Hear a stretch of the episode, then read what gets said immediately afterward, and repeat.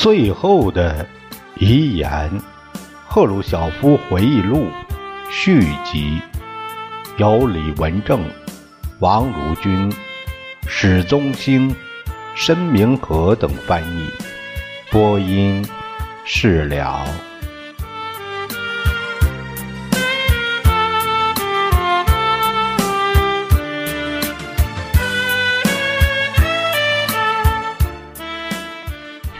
最后，乌克兰代表团用自己的语言讲话，而白俄罗斯人没有用自己民族的语言，我觉得很不舒服。白俄罗斯代表说：“不行，我们不能用自己的语言准备讲话稿，我们连白俄罗斯语的打字机也没有，我们只能用俄语准备。”我说：“好吧，我想只能如此。”但这对我们的民族政策不利。苏维埃制度的敌人会说，苏联不是真正的共和国，他们民族语言受到禁止，乌克兰人被允许讲乌克兰语，而这是为了给外国人听的。即使在联大这样的国际讲台上，白俄罗斯语也不得不讲俄语。结果，乌克兰和白俄罗斯的代表的发言都很受欢迎。当然，在这个联大这样的大机构里，一篇讲话是否受欢迎很难说。这不像我们国内开会，在那里政策讲话总是确确实实的受到欢迎，而在联大总是得到不同的反应，这就对了。妈呢？你们苏联呢？开会的时候都是说这一次会议开得很好。听众中有些人狂热的叫好，另一些人耐心的听，还有些人怀有敌意。这是所有资产阶级会议的特点。哎，这个这个认识其实。我不知道该怎么来解释，他都他都经过这个赫鲁晓，他赫鲁晓夫，他都是经过斯大林那那种恐怖政策的人。斯大林说个话，你敢反驳吗？你敢反对吗？嗯，他开会，你敢说不对吗？哎，不知道他是怎么想。在联大的发言之前，我们经常把我们的建议和主张在内部会议上议一下。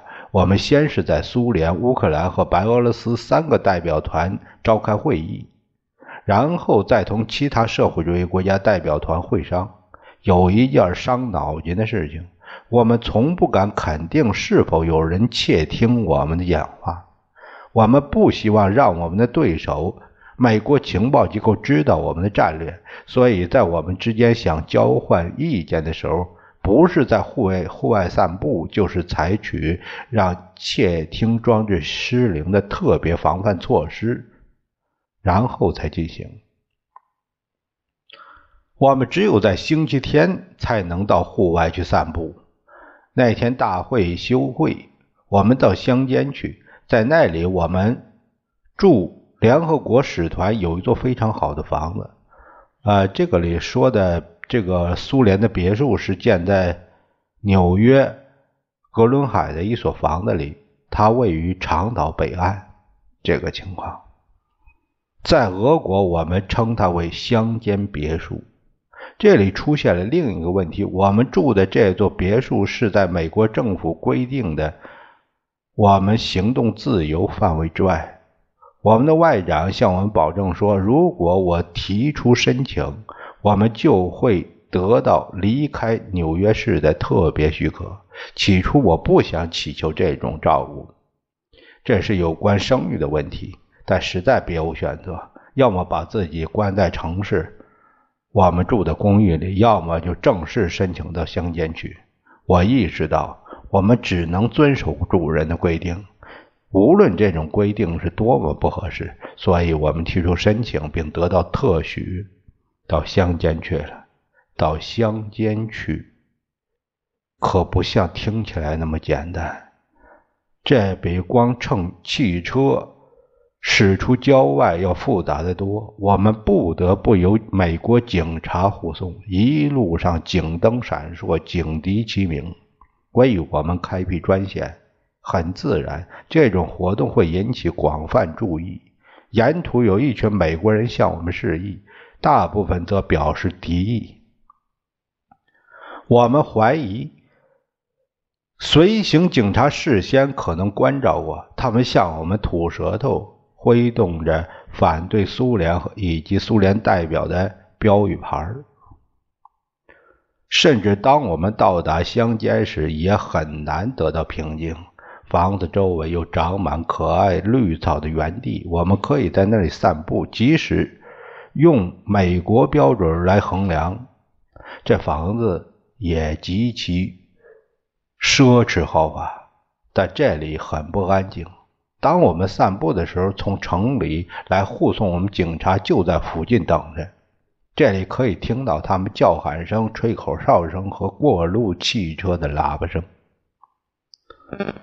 缅西科夫同志告诉我，这些是美国人对我们在美国表示愤怒。所有这一切都是由我们击落 U-2 飞机造成美苏冲突的结果。尽管事实上是美国侵犯了我们，但街上的美国人所做的反应好像是苏联侵犯了美国。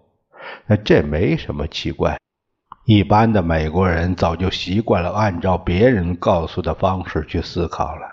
这句话非常有讽刺意味。唉。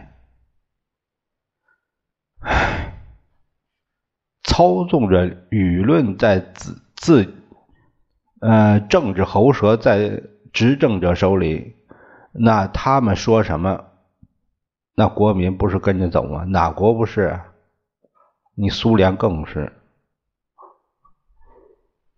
哎呀，不只是我们代表团遭到美国不友好的对峙，还有古巴，美国人对菲德尔。卡斯特罗率领的古巴代表团采取了一次敌意的行动。古巴人是在某个旅馆租的房子，但他们被赶了出去。当然，美国政府借口这是古巴代表团同店主之间的私人事情，拒绝干预。我得知卡斯特罗非常恼火。作为游击队员，他威胁说要在联合国大厦附近的广场上搭起帐篷。不久，卡斯特罗意外地收到哈莱姆区一家饭店老板的邀请，于是他决定在那儿住下来。当我们了解到古巴代表团遭到这种粗暴对待的时候，我们就很气愤。我们决定，我应该去一趟哈莱姆区那家饭店，同卡斯特罗握手，以表示我们对他同情和支持以及敬意。并不是因为卡斯特罗需要别人去替他难过，他是一个意志非常坚强的人。他非常清楚，他受到这种刁难是美国垄断集团对他上台后古巴政府所推行的政策的一种反应。我请我们的一个同志马上打电话给卡斯特罗，向他呃表示，如果他不在，就留个话说。赫鲁晓夫很希望能尽快拜会他。回话说，卡斯特罗感谢我打来的电话，并表示他先来拜会我。我对这回话是这样理解的：他认为苏联是个大国，而他年轻的革命政府代表一个小国，所以他首先拜会我，然后我再拜会他，这样更合适。我觉得我先去更好，这样可以突出表现我对古巴的声援，特别是在他们受到侮辱和不公平待遇的时候。我去他那里看他，还有一个理由：古巴代表团在哈莱姆区，饭店老板是个黑人。我们利用去黑人街区的黑人饭店这个机会来表明，我们既反对美国对代表不公正的待遇，也又反对美国对黑人歧视政策。我指出，打电话告诉卡斯特罗我已经上路了。我告诉警卫人员，我们驱车前往哈莱姆区，我们的保卫人员立刻把护送我们的美国警察头子叫来。我上次美国之行就开始认识他。他说我们到哈莱姆区遇到不愉快的事情，并试图说服我们不要去，这反而使我们更坚定了。我不想说美国报纸说害怕黑人，担心在哈莱姆区遭到人身侮辱，因此坐进一个轿车直奔卡斯特罗住的饭店。很自然，新闻记者先赶到那里，他们了解到了所有的一切。我不清楚他们是从哪里得到这个消息的，也许从警察那里，也许从我们自己人那里。我无法摆脱他们。除了记者、摄影记者、还电影摄影师以外，还有很多黑人聚集在周围。卡斯特罗在大门口等着我。这是我头一次同他会晤，他给我留下了很深的印象。个子很高，留着胡子，脸上流露出喜悦，同时又很紧张。他望着他的这些朋友，眼里闪烁着和善的光辉。我们相互拥抱，表示问候。当我说拥抱时，我用这个字眼有相当特殊的含义。要知道，我的身材同哈斯卡斯特罗很不协调。他弯下身子，用整个身子包住了我。尽管我很胖，可在他这个年纪上，呃，说他也不瘦。我们去他的房间。当我们走进饭店时，我发现。住在那儿的除黑人外没有别的人。这家饭店又旧又破，空气沉闷得很，房间也没有打扫过，床单没有换新的，整个房间散发着一种由于过分拥挤和空气不好形成的气味。卡斯特罗对我的来访感到很高兴，我再次表示支持并赞同他的政策。会谈极其简单，我们相互说了几句话，然后握手告别，我就返回自己的住处。你可以想象这个小小的插曲在美国报纸和其他地方所引起的轰鸣。第二天在会议开召开之前，我就来到联合国大厦。几分钟后，古巴代表就到了。我建议我们去问候一下古巴。代表团，我们的同志们同意了。我们从大厅一头走到另一头，我和卡斯特罗示威性的拥抱起来。我们想让每一个人知道，我们和古巴之间正在形成一种兄弟般的友好关系。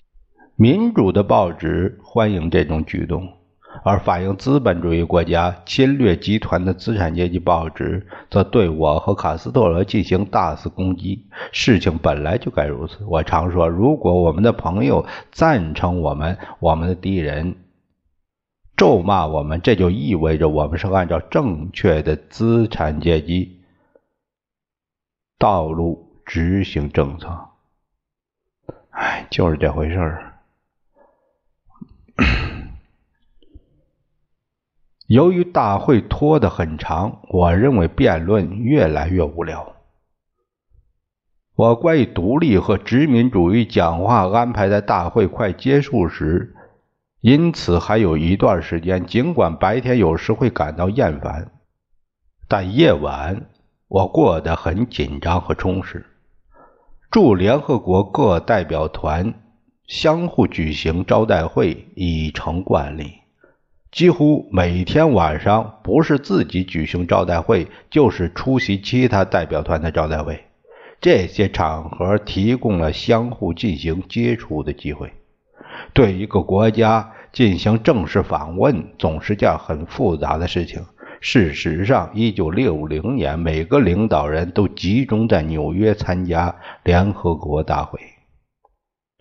例如，当时出席会议的摩洛哥王储就要求把自己介绍给我。我们为改善两国关系打下了基础。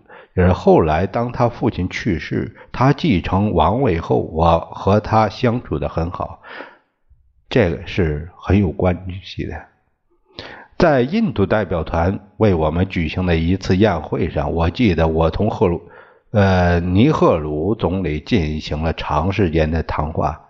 有一次特别难忘的宴会是尼日利亚总理巴勒瓦先生举行的。后来他在尼日利亚一次军事政变中死得很惨。巴勒瓦个子又高又很胖，自然是个黑人。当他这个脸部肤色就不同于塞内加尔和其他非洲人。我通常看到黑人的肤色几乎是青蓝色。而巴勒瓦的肤色有点发白，也许他不是纯黑人。当然，他掌握了欧洲人的全部礼节和习惯。他举行招待会和我在联大出席其他招待会没什么两样。巴德瓦先生请我坐在他的对面，这就认为最受尊敬的位置。同桌上，我有我从未见过面的英国代表。这个巴勒瓦，这是阿杰阿尔哈杰阿布巴克阿布巴卡呃塔法瓦巴勒瓦，这个名字很长。在一九六六年一次军事政变被推翻呃和杀死前，他是尼日利亚的总理，发生政变了。说这个英国外交这个大臣亚历克道格拉斯，呃，霍姆爵士代表，呃，但是麦克米伦首相也出席，并和赫鲁晓夫进行了私下的谈话。那是我们对尼日利亚最感兴趣，我们很想同这个最强、最富裕的非洲国家建立外交关系。我知道以前那些资本。家，除非不得已，是不会让尼日利亚脱离他的控制的。他们想保持尼日利亚经济附庸，并掠夺它丰富的自然资源。他们不希望尼日利亚建立社会主义国家。社会主义，呃，据我们了解，巴勒瓦总理正在为资本家效劳。他自己相当富有，是一个资产分子。即使他正在建立一个新的独立国家。但他还是在资本主义条件下这么做的。他不顾他的人民在英国手里遭受的痛苦和贫困，反而迎合英国。坦率地说，他正在把尼日利亚变成一个英国资本的卫星国。我们的态度总是观望。我们把巴勒瓦这种人看作是昙花一现的人物。他是让殖民主义推上台的，在这样的一些国家，军队毕竟还有英国的军官。然而，我我们很高兴他能邀请我和格罗米科同志出席他的宴会。我们认为巴勒瓦受国内人民压力要求公开同苏联建立联系。我们的政策是尼利亚缓慢的而肯定的得到赞同。我们到纽约来，首要的目的是要维护那些正在竭力摆脱殖民状态的国家的事业。我准备在联大发言的主要呃议题就是让世界上所有民族都获得独立，但会议一直拖下来。我开始失去了兴趣。我知道。无论如何，我是不能够不发言就离开的。这样做会显得我们太不重视殖民地问题。哎呀，这个这个利益的冲突难难以避免。他们是不舍得放了这口食儿。你这苏联支持他们又搞独立，这不是上眼药吗？我还记得轮到我发言的情景，我讲了差不多俩小时。我想我的发言造成了相当深刻的印象，特别是对前殖民地的人民。在大会上，我们代表团论述了列宁关于民族与社会解放的政策，反对人压迫人，强调人有享受尊严和免受奴役。我们是以列宁的国家、苏维埃国家的名义讲话的。我认为我们在前殖民地人民中的威望极大的提高了。哎，我的发言引起了认真而热烈的讨论。当然，一些人反应热烈，一些人则是敌意，好似在一个资产阶级会议讲台上所出现的那种情况，然而需要做一个决议。我们事先拟定出了一项决议，这个是赫鲁晓夫在两个时的讲话中攻击了联合国组织结构和领导，也要求废除殖民主义。好家伙！在这一类事情上，我们有一位能工巧匠，他就是安德烈·安德烈耶维奇，也就格罗米科。自从联合国创建以来，他一直就同联合国打交道。比方说，他很熟悉厨房里那些细节和程序。当我们需要做点什么，他对我们非常有用。当我们在会外向他。向其他代表团征求对我决议草案的意见时，美国并不接受他。美国人不是直接拒绝我们决议，而是试图缓和其中某些论点，把某些尖锐的措辞变得委婉一些。美国人的这种做法是我们预料到的，这样我们把美国人诱入我们设下圈套。一方面，美国的。盟国英法葡萄牙西班牙荷兰全是殖民主义者，所以对美国人来讲，支持我们就意味着损害他们那些殖民盟国的利益。另一方面，美国人不愿意直接反对我们决议，因为他们清楚。他们还要同前殖民地打交道，特别是在广阔的非洲大陆上。这样，我们就把美国推到了进退维谷的境地。我认为，联合国应对美国其他政府，呃，增加、施加某些道义上的压力，以加速殖民地人民的过程，这也很重要。哎，哎呀，这这其实是很难办。大家可以说一说，但是你说。如果强制的话，这个这个很难办。在进行不少幕后的交换意见后，安德烈安德烈耶夫奇告诉我们，也就是格罗米克是吧？呃，葡萄牙、西班牙将反对我们决议，而美国、英国、法国将支持我们决议。当然，这是个大胜利。美国是一个殖民强国。但他却赞同我们的决议。美国虽然说不上是一个殖民国家，但却是一个帝国主义国家，殖民强国。这个，哎呀，非得说人家是没办法。按我所了解到的，这个美国他是他是不想用殖民这个作为战略的，嗯。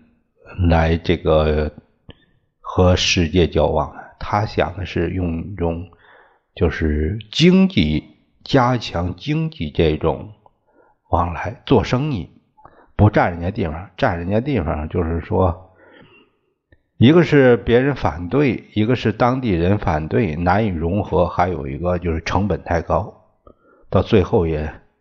不得不放弃这很多这殖民国家，你看英国、这荷兰、呃西班牙都曾经是，都曾经是这样，都曾经是呃一个伟大的帝国，一个殖民国家啊，雄呃这个世界雄主，但是都不得救场，都不得救场，是这个情况，所以美国就不会。他就不赞同殖民，他是反对殖民的。国呃，这个国民也是这样，他是违背宪法的。所以赫鲁晓夫说他是这个最大的殖民国家。这个啊，他虽然说说不上一是一个殖民国家，但是呢，他是一个殖民强国。那他又说不是说算不上一个殖民国家，这这其实是矛盾的。但是他不得不。